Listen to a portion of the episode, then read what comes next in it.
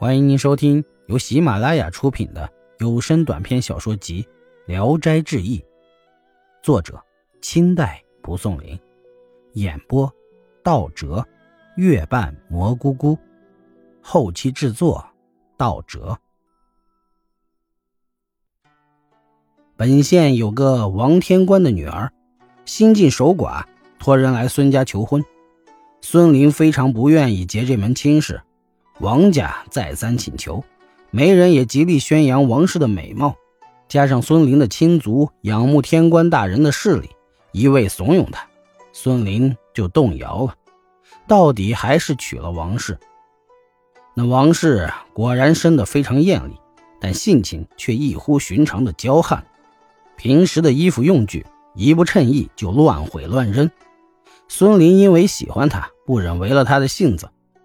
过门才几个月，便霸住丈夫，不让她和吴病同房，还经常把怒气迁移到丈夫身上，几次三番的大吵大闹。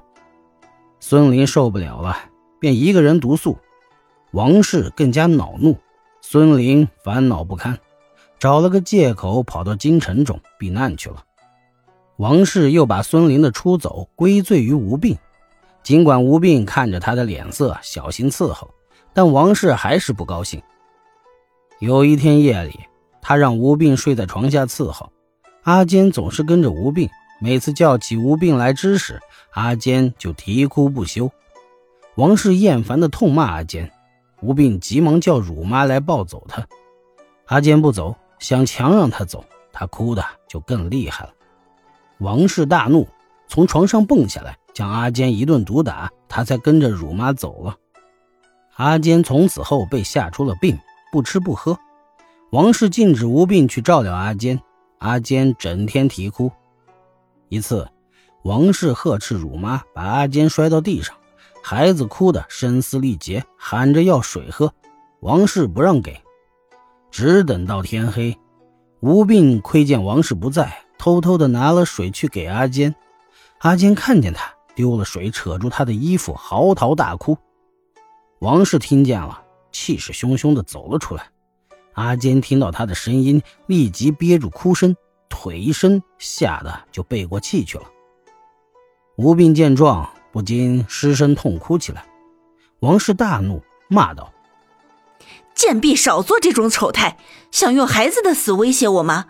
不用说是孙家的小崽子，就是杀了王府的公子，王天官的女儿也担当得起。”吴病听了，只得抽泣着忍住眼泪，请求葬了阿坚。王氏不许，立命把他扔了。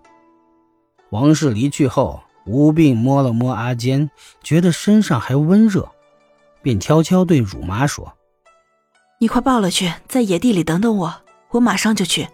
如果孩子死了，我们一块埋了；如果能活过来，我们就一同抚养他。”乳妈答应着走了。吴病回到房里，带上自己的一些首饰，偷偷的跑出家门，追上了乳妈。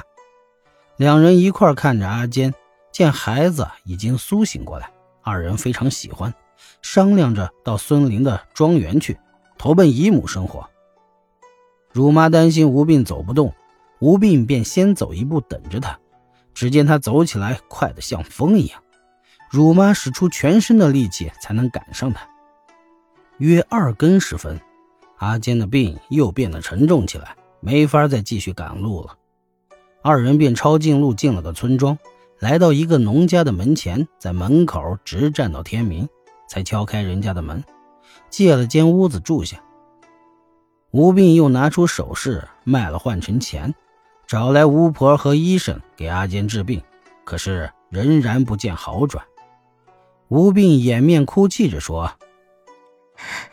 乳妈好好看着孩子，我找他父亲去。乳妈正惊讶他说的太荒唐了，吴病却一下子就不见了。乳妈惊诧不已。本集演播到此结束，谢谢大家的收听，喜欢请点赞、评论、订阅一下。